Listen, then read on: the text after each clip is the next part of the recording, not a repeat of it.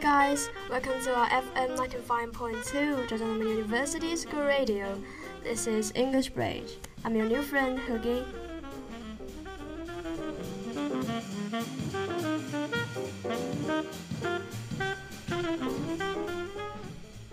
Have you heard Bill Evans? He's one of the finest pianists on jazz. Together with Keith Jarrett, was hailed as the greatest pianist of the 70s and 80s, and his new music style is post-bop jazz and cool jazz. Let's walk into the big love, live and dead, with Bill Evans. Evans is a master of the board pool and is the object of countless piano players to learn and imitate. His mature playing style influenced a large number of pianists. Even in non-jazz listeners, he has early appeal. His emotional show of the interpretation of folk music has been recognized by everyone, which makes him very popular. He's also able to play a strong swing style, which shows that his skills are comprehensive and perfect. And among the contemporary jazz pianists, he's undoubtedly one of the best. Bill Evans was born on August 16, 1929, in Plainfield, New Jersey. His father was Welsh descent. His mother was of Russian Orthodox background, who was an amateur pianist and gave Evans his first piano lessons at home. At the age of six, he studied classical piano training and later added flute and violin. At 12, he was able to fill in for his elder brother in Buddy Valentino's jazz band.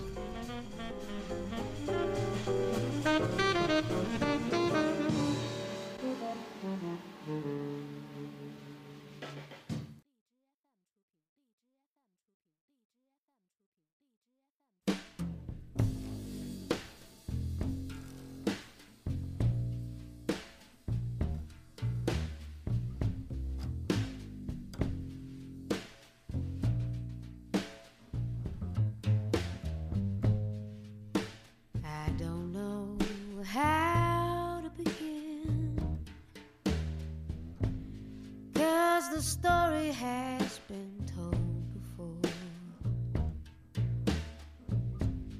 I will sing along, I suppose.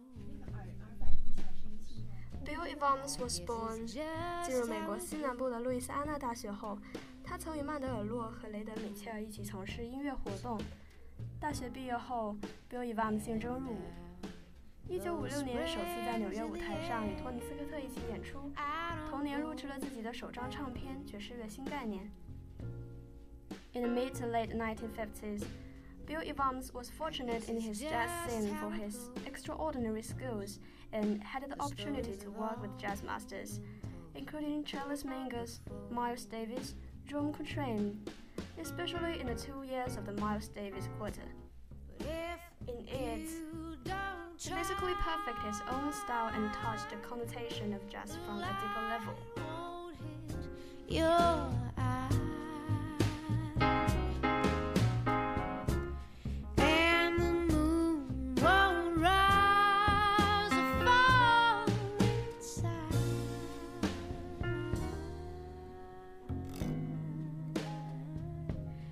一九五八年 biu Evans 加盟著名的 Miles Davis 的六重奏乐队，并全身心地投入到与乐队的合作中。狱中的蓝和德比的华尔兹都是他这一时期演奏的经典和排行榜上的热门曲。评论界曾毫不夸张地说，他对爵士乐发展的贡献在某种程度上就是建立起未来爵士乐钢琴演奏家的标准。一九五九年，Bill Evans 开始指挥自己的三重奏小组。乐队中的另外两位成员是伟大的贝斯手斯科特·法拉罗和鼓手保罗·莫蒂安。这三位音乐家都具有非凡的技巧，在乐队中，他们都占据了同样重要的地位。他们相应成趣的演奏，对后来的音乐家具有极其深远的影响。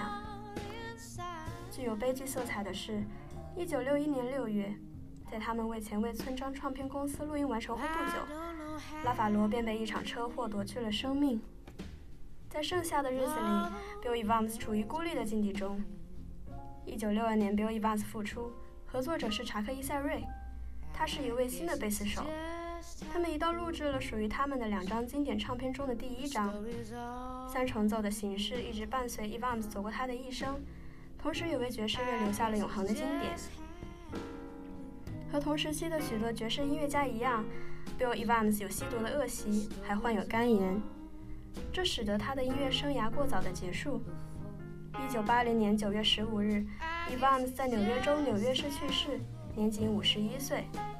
然而，幸运的是，他从1956年开始为多家唱片公司录制了许多优秀作品，这为喜爱他的爵士乐爱好者提供了宝贵的资料。其中，他为河岸唱片公司、神韵唱片公司、范泰西唱片公司和华纳兄弟唱片公司录制的作品最为著名。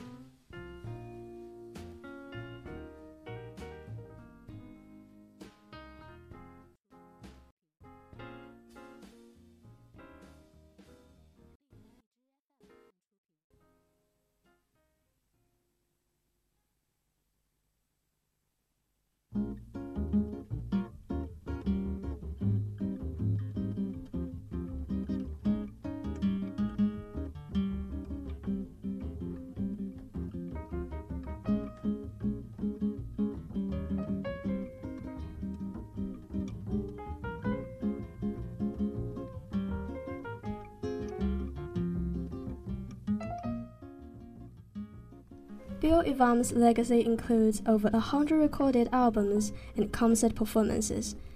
In his improvisations, Evans shines as a brilliant inventor, as well as a remarkable timekeeper and polyrhythmic player. On records, he plays with authoritative presence, marked with refined nuances and accentuations. His mastery of impressionistic voices comes with supreme clarity and with definitive phrasing in many of his deliciously intertwined counterpoint lines. Evans makes the right balance in various settings, solo, in a duo, in a trio, in a small ensemble, and with a big band.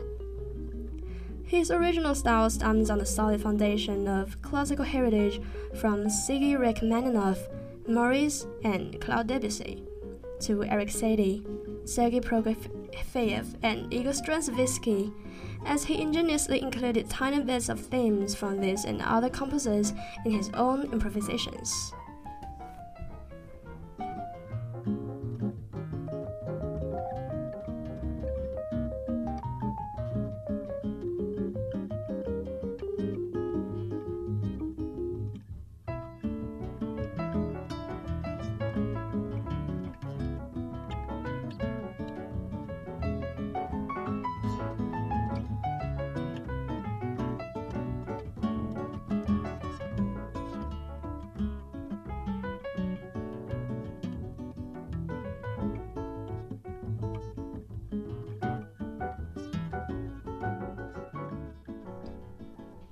Bill Evans' influence on modern music is growing as more musicians absorb his original ideas and study his music scores.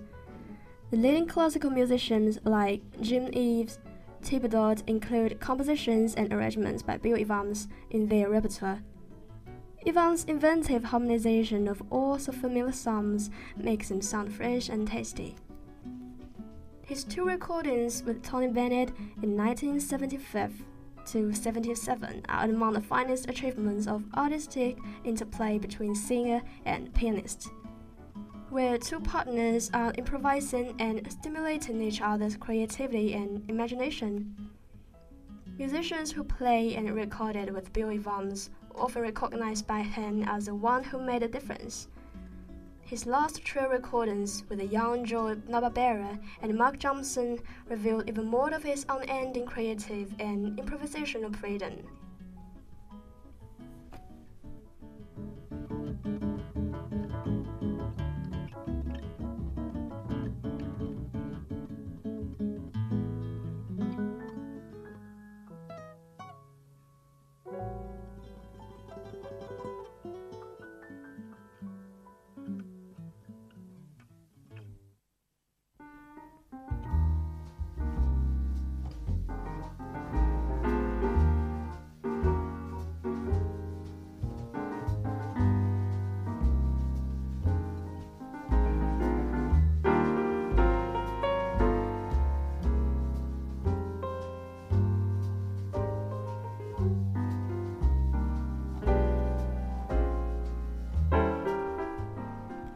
为中产阶级家庭出身的白人，至死不忘在自己一丝不苟的栗色背头上抹发油的 Evans，与一些如 Thelonious Monk 这样一生郁郁不得志的黑人钢琴天才绝对不一样，甚至在对爵士乐本质的理解上都是对着干的。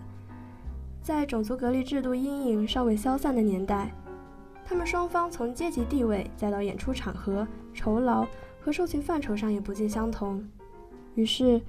我们理解了为什么 Evans 在风格基础上一直没有脱开少年时良好的古典音乐熏陶，以及他的音乐可以博得从爵士乐、民谣到严肃音乐范畴的乐迷的青睐。那些小情滥调的批评家所赞誉的 Evans 所建立起来的爵士乐钢琴演奏的标准，那种高尚的情感力量，是那样高耸入云。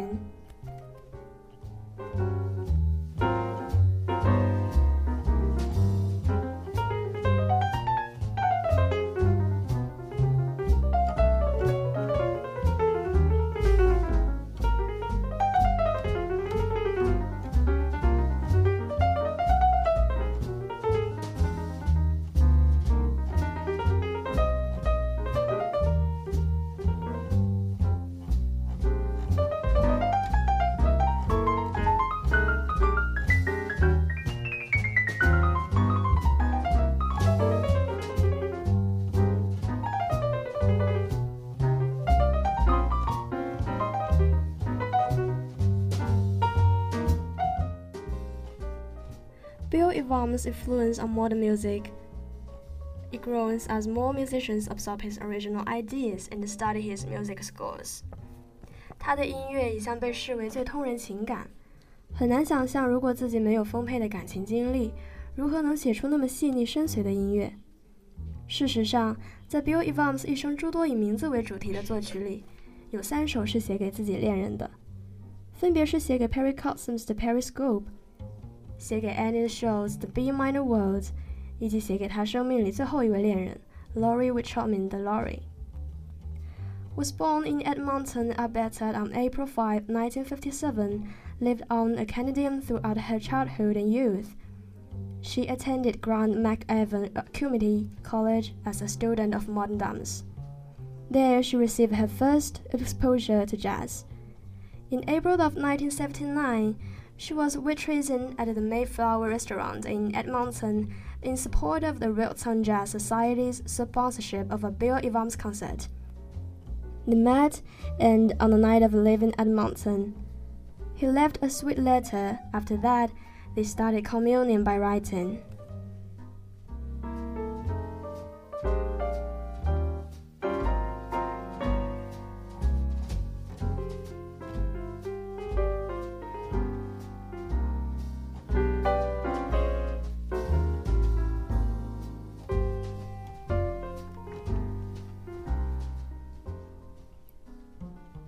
After more than a month, Laurie ran to New York in response to Bill's call.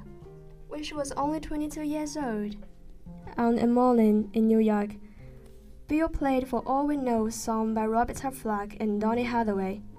When they heard the phrase, I hold on my hand and my heart will be on it, they really fell in love with each other. After that, even if Bill performs in other cities, she was visited for her. In April 1980, Laurie moved to New York to live with 50 year old Beyonce. She spent the next year and a half as Evans' muse during the most creative period of his career and kept journals during that time, and accompanied him for the last five months of his life. Laurie's meaning for Bill Evans is not only the last lover to accompany him. When dating with Laurie, Bill Evans' body was in an irreversible deterioration, with stiff skin and liver damage. Although the scars are scared, the hurt is not far from the world. But Bill still has awesome vitality. For Bill, the young Laurie is not only able to accompany and share, but also the foundation and inspiration for energy. In Laurie's opinion, Bill treats her as a complete person, sincerely and generously. And he is a perfect lover she has been waiting for in her life. Many of Bill Evans' works in the last year and a half of life are considered introspective and contemplative, with calm and powerful vitality. Behind the music, Laurie Coleman's candid insights, tolerance, and renounce inspired Bill.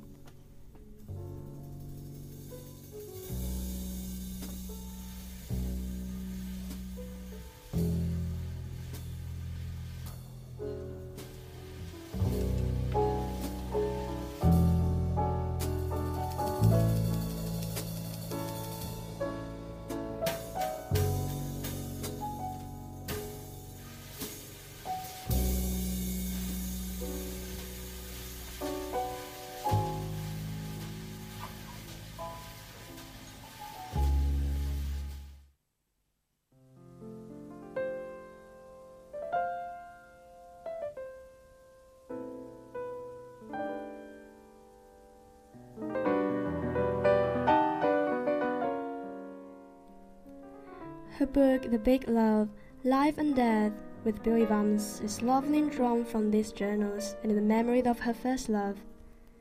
The ultimate coming of age mirror, The Big Love chronicles her journey into the underworld of the New York jazz scene and her awakening into love, sex, drugs, jazz, spiritual enlightenment, and death.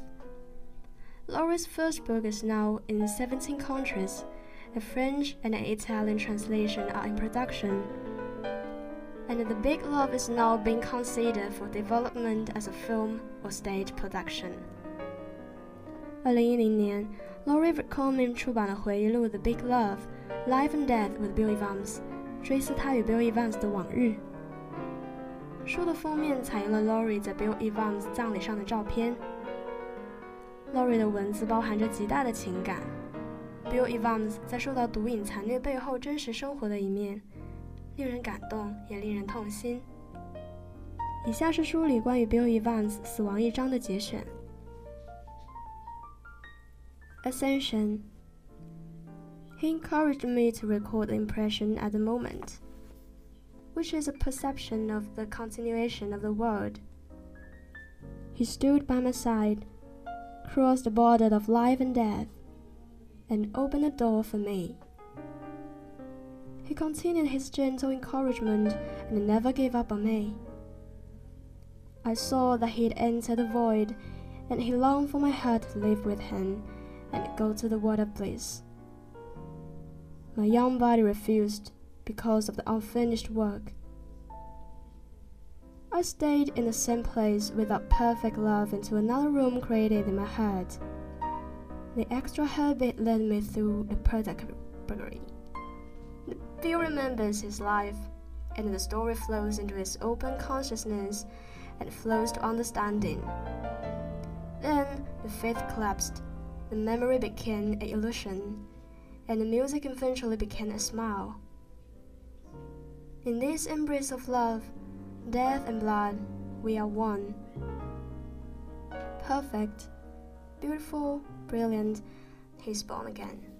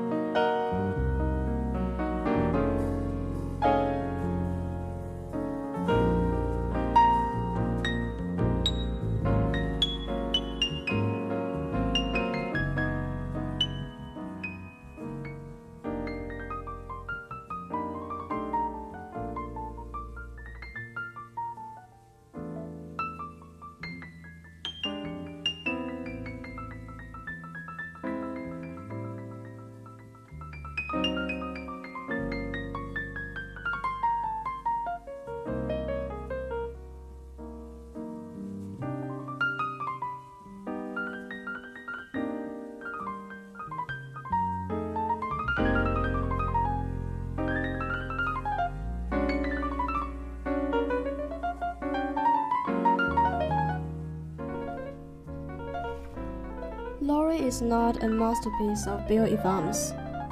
Chick Corea, Gordon Banks, and Lovin.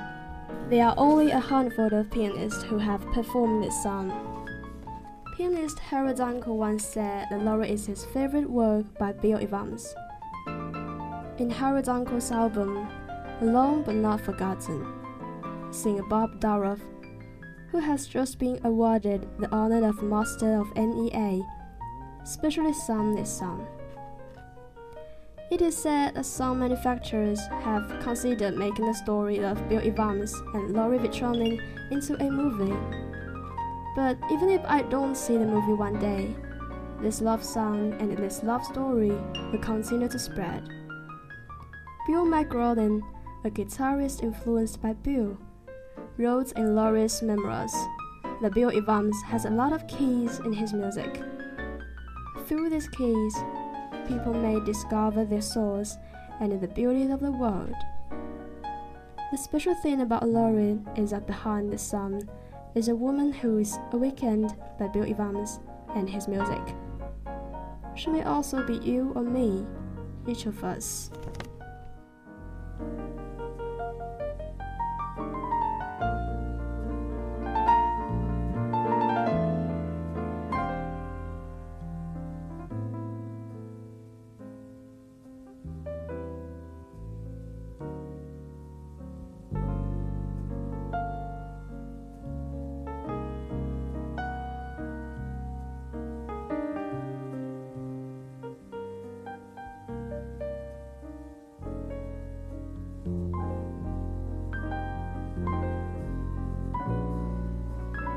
Okay, the above is today's program. See you next time.